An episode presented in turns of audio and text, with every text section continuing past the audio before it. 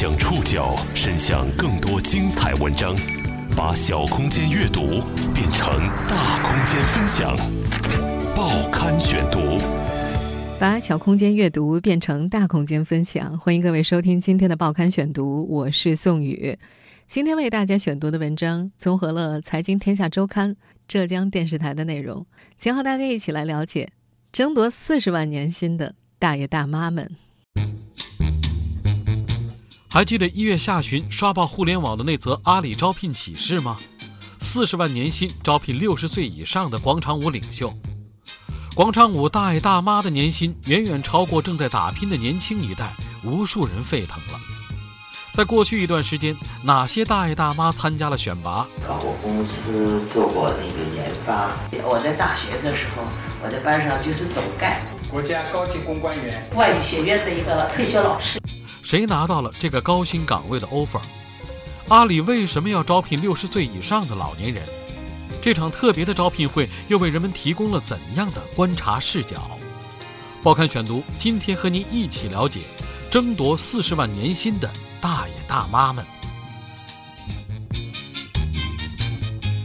你一定还记得一月中旬阿里巴巴那则刷爆社交网络的招聘六十岁以上广场舞大妈的启事。在那则岗位招聘启事当中，明明白白的写着年薪三十五万到四十万，要求年龄六十岁以上，有一年网购经验，并且有稳定的中老年群体圈子，特别是在群里有极大影响力的老年朋友，优先欢迎广场舞 KOL，还有社区委员会成员。KOL 的意思就是关键意见领袖。一时间，网友们纷纷举手给自己的爸妈报名啊。就说我自己吧，还把那则招聘启事发到了家族群里，并且鼓动一位有资深网购经历的长辈报名。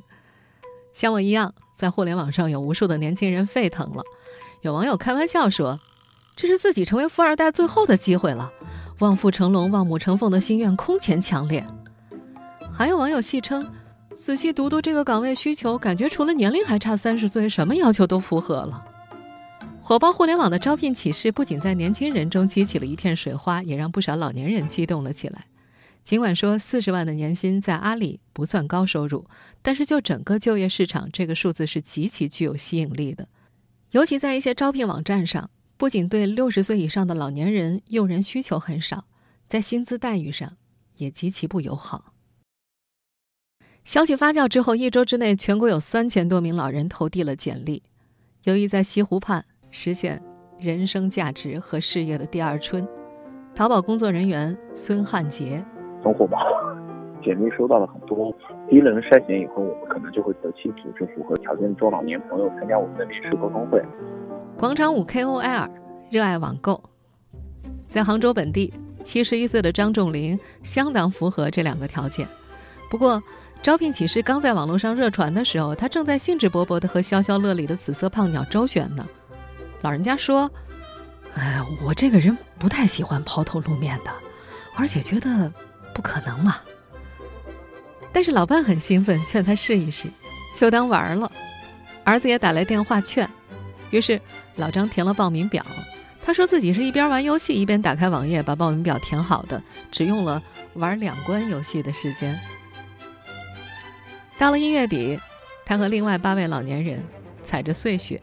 在杭州西溪园里的一间会议室里会师了，他们是从三千多份简历中脱颖而出的佼佼者，他们要在这间会议室里和阿里的九零后工作人员开一场招聘沟通会。这九个人此前互不相识，职业不同，年龄经历也更加没有重叠。他们中有人是从北京去的，还有人是从大连和武汉赶去的，另外有一半人像张仲林一样。住在杭州城里，会议室里贴的两条横幅或许能够概括他们此行的共同点：一条写着“文能应聘淘宝，武能称霸广场”，另一条则写着“人有追梦之权利，无论年龄之老幼”。这些前来应聘的大爷大妈藏龙卧虎。我在大学的时候，我在班上就是总干。浙江理工大学外语学院的一个退休老师，我是我们小区第一支广场舞的发起人。我是国家高级公关员，然后能够熟练的运用 Photoshop 和 Office。在海岛上待了八年，回来以后在人民公社工作。从零九年开始办这个舞会吧，每天晚上就是在在我那个地方跳舞，应该有至少应该有两百人。他们中有清华学霸，还有退休教授，有出过三本书的 KOL 金融男，还有当过兵、创过业的女总裁。他们大多都能够熟练地使用智能手机和互联网，芝麻信用分也大多超过了七百，淘气值超过一千，抢过双十一，也爱玩游戏。六十六岁的曾庆昭来自杭州余杭，除了在镇政府工作之外，退休之后他也没闲着，不光带着一堆退休老干部参观学习，还在老年大学里报了两个班。长居浙江嘉兴的黄叔叔今年六十二岁了，为了来参加这场沟通会，他是自驾过来的。那我就呃自己做了一个 PPT，然后视频呃做一个介绍。他给自己做了份 PPT。并且还附上一句：“想要详细了解的，可以来扫我的二维码。”这技能简直跟年轻人无缝接轨。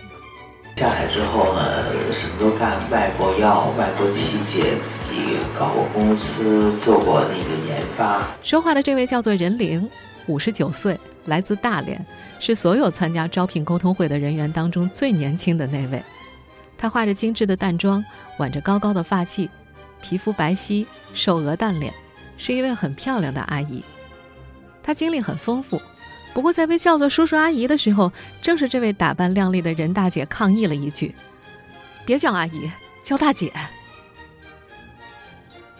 一位化名为舒丽的阿姨曾经是科研人员，六十一岁的她在接受采访的时候说自己来应聘这个岗位是要努力为广场舞大妈去污名化。应舒丽阿姨的要求，她的声音经过了变音的处理。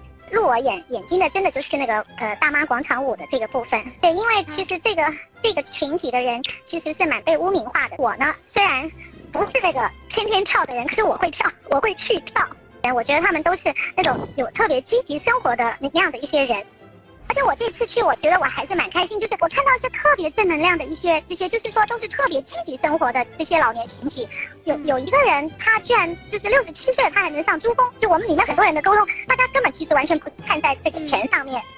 是一个互联网加的时代嘛，然后我觉得就是我们去跟他们沟通，对我们来说也是，你他跟我们沟通都是九零后，你知道吗？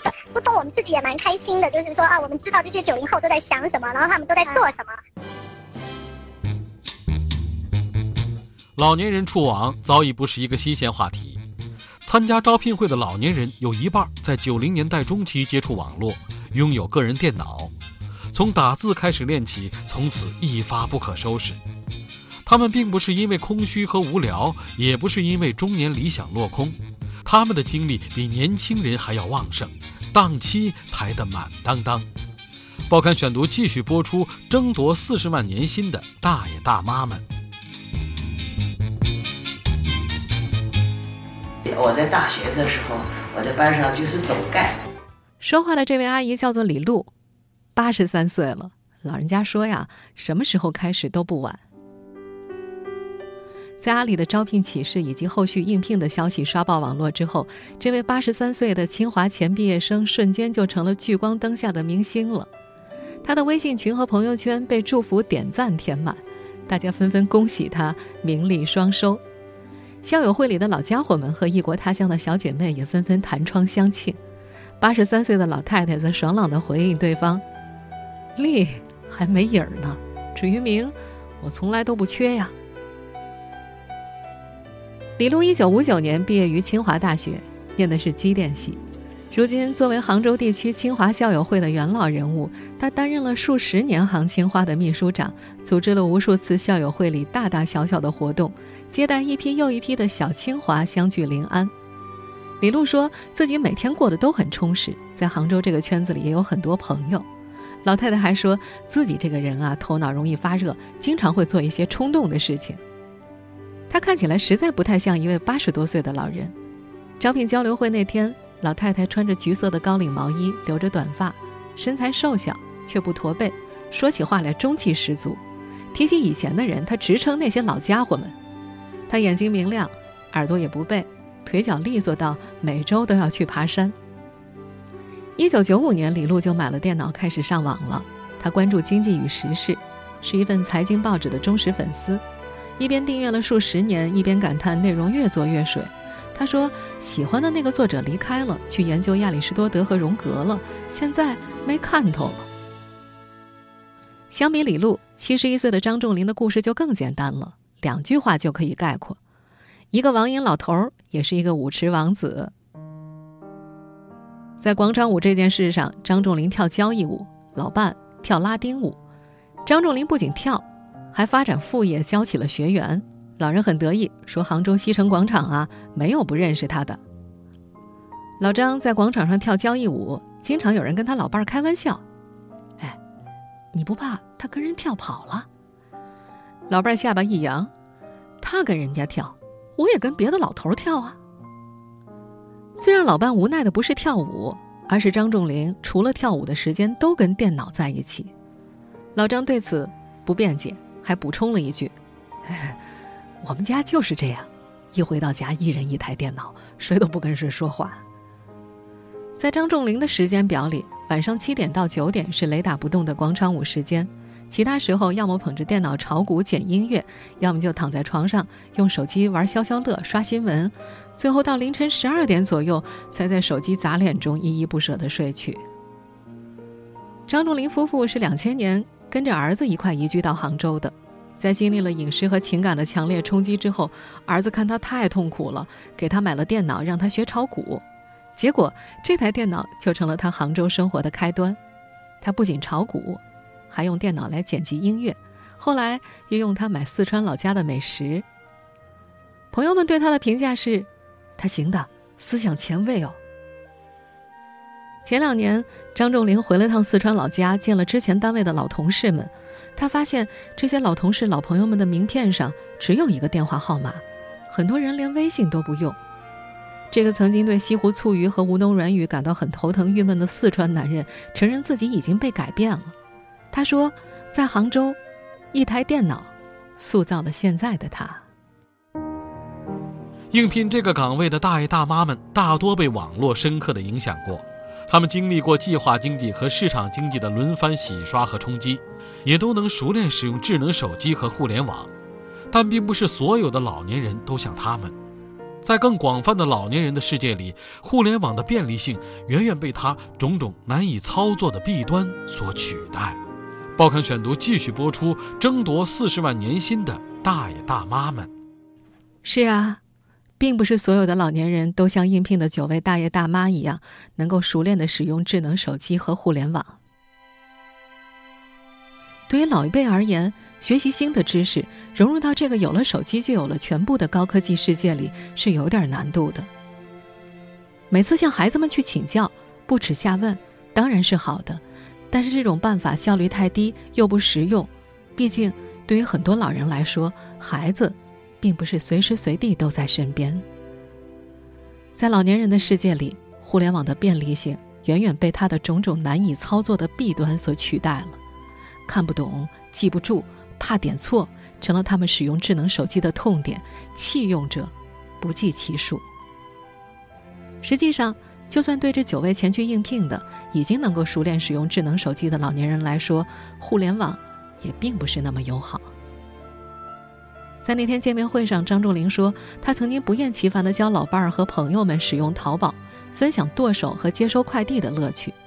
他家里超过百分之八十的日常用品都来自于网购，大到打印机和冰箱，小到床单和空调遥控器。不过，他的朋友们都懒于学习网购。更多时候，他会承担起代购的职责。老人说，帮他们买的最多的就是手机壳、手机膜和手机支架，因为他们看老张用的好，就让他帮他们买一模一样的。老张不仅会网购，还会贴膜呢。他指着自己的 iPhone 六手机得意地说：“这个我自己贴的，钢化膜。”张仲林也并不是一下子就成为网购达人的。两千年，他从四川移居到杭州。在四川生活多年，早就习惯了当地的饮食风俗。有年从杭州回四川，回来的时候他硬是背了几十斤的腊肉、豆瓣、茶叶和花椒。后来儿子看到了，说：“你怎么拿这么多呀？这些淘宝上都可以买到呀。”那是二零零五年。不过那会儿他想注册淘宝的时候，却发现异地绑定存在障碍，这导致在接下来的几年时间里，他一直用儿子的淘宝账号买东西，直到几年后，他才拥有了自己的淘宝账号。他有了账号之后，就开始手把手的教老伴儿了。不过老伴儿还是会用他的账号来买东西。张仲林说：“哎，老年人记性不好嘛，记不住那么多事情，注册要搞那么一堆事情，绑定支付宝啊，支付宝又要绑银行啊，老伴觉得很烦的。”目前互联网上的大部分手机 App 对老年人都不够友好，除了繁琐的建号过程，注册成功之后。打开软件，眼花缭乱的页面，偏小的字号，以及后续的支付流程，都让他们望而却步。感觉这个页面不太适合我们现在的这些中老年人，因为太花里胡哨了，太多的信息了。如何降低老年人使用互联网和手机 app 的门槛，在那天的沟通会上也讨论得特别热烈。只不过第一次参加这样的沟通会，大爷大妈们都太激动了，尤其是在一上来的自我介绍环节。本来每人两分钟的自我介绍，好几位老人拿起话筒，一说就打开了话匣子，从上山下乡到第一次使用淘宝，再到自己的使用经历，这让沟通会严重超时。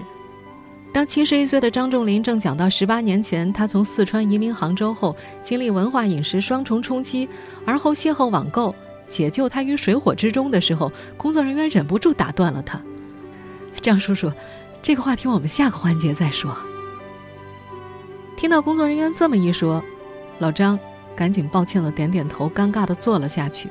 事后他分析：“哎，时间没分配好，前面的人都讲那么多，我不自觉就讲过了。”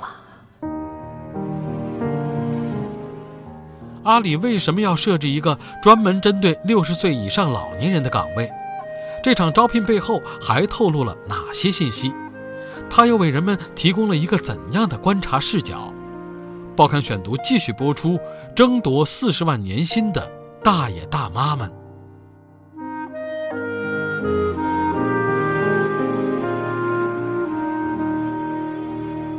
仔细观察那则招聘启事，我们可以发现，阿里对于这个职位的描述是“淘宝资深用研专员”，它的全称是“淘宝资深用户研究专员”。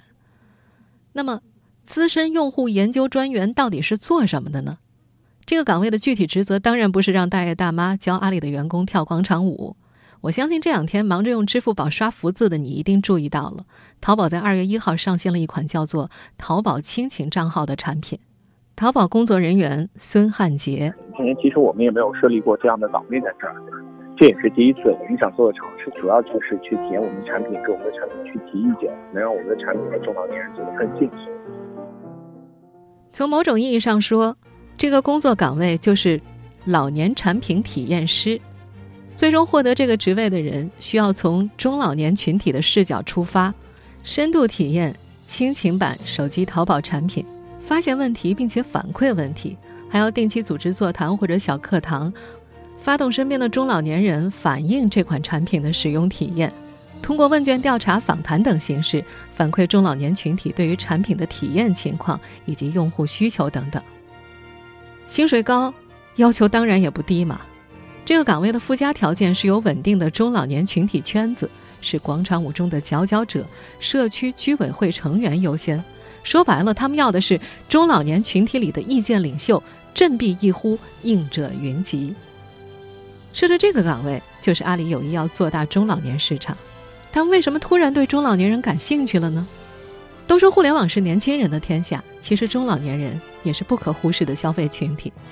大数据显示，全国的中老年剁手军团十分庞大，仅淘宝天猫就有近三千万，其中五十岁到五十九岁的零退休人群是主力军，占比高达百分之七十五。二零一七年，五十岁以上的中老年人网购人均消费是五千块，人均购买的商品数达到了四十四件。在中老年人群体当中推广手机淘宝产品，的确是一个颇具潜力的市场。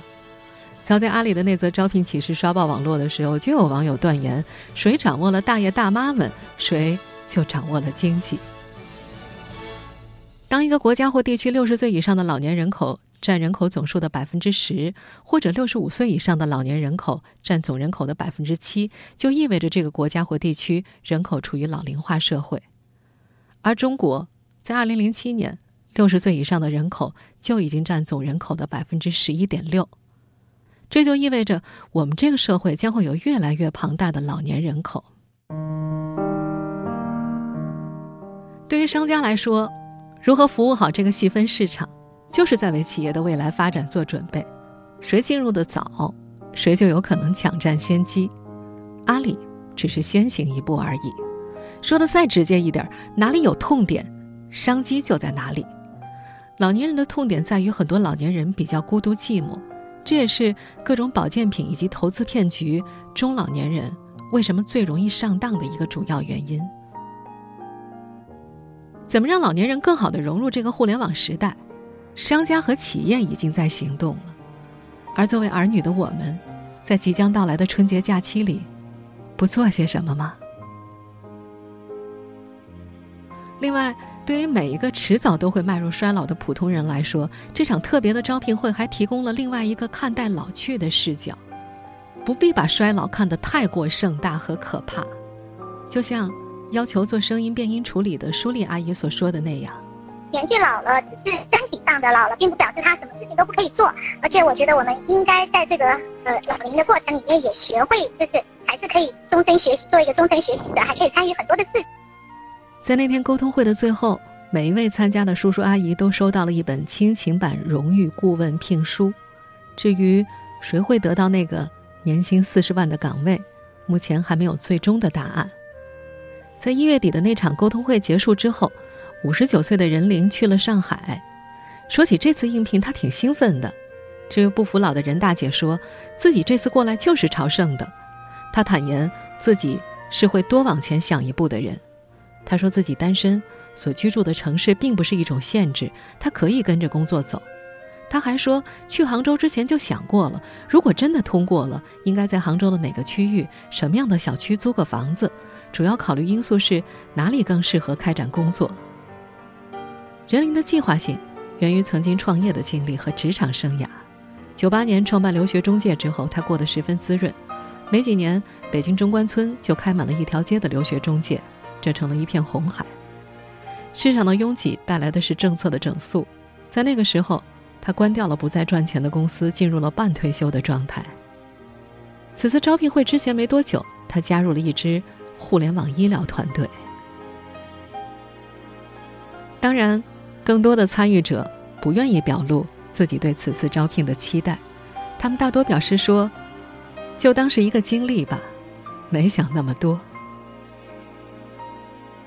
八十三岁的李璐忙着筹备校友晚会，二月四号晚上，他给记者发来了自己表演手风琴独奏的视频。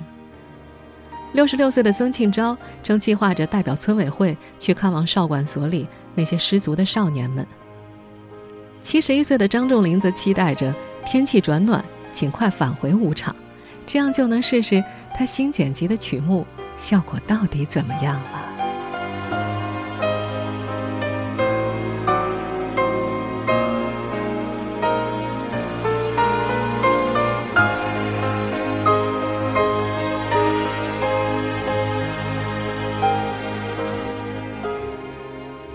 听众朋友，以上您收听的是《报刊选读》，争夺四十万年薪的大爷大妈们，我是宋宇，感谢各位的收听。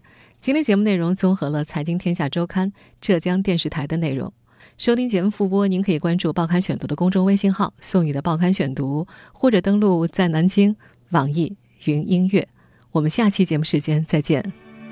当你老了。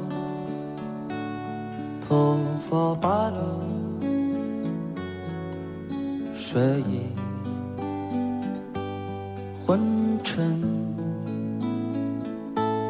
当你老了，走不动了，炉火旁打盹，回忆青春。多少人曾爱你青春欢畅的时辰，爱慕你的美丽在在意或真心，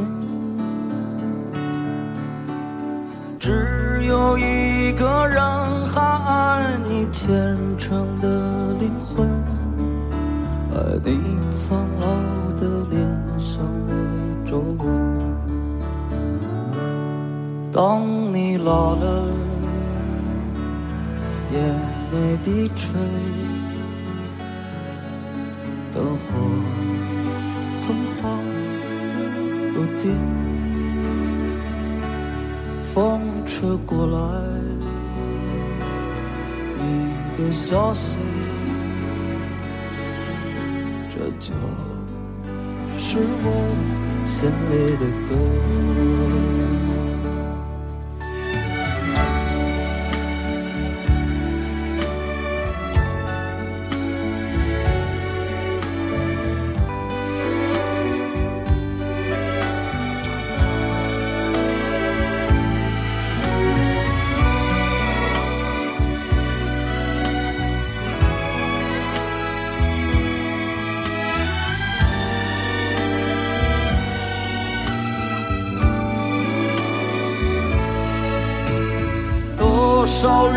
曾爱你青春欢畅的时辰，爱慕你的美丽，假意或真心。只有一个人还爱你虔诚的灵魂，爱你苍老的脸上的皱纹。当眼眉低垂，灯火昏黄不定，风吹过来，你的消息，这就是我心里的歌。当我老了，希望这首歌是唱给你的。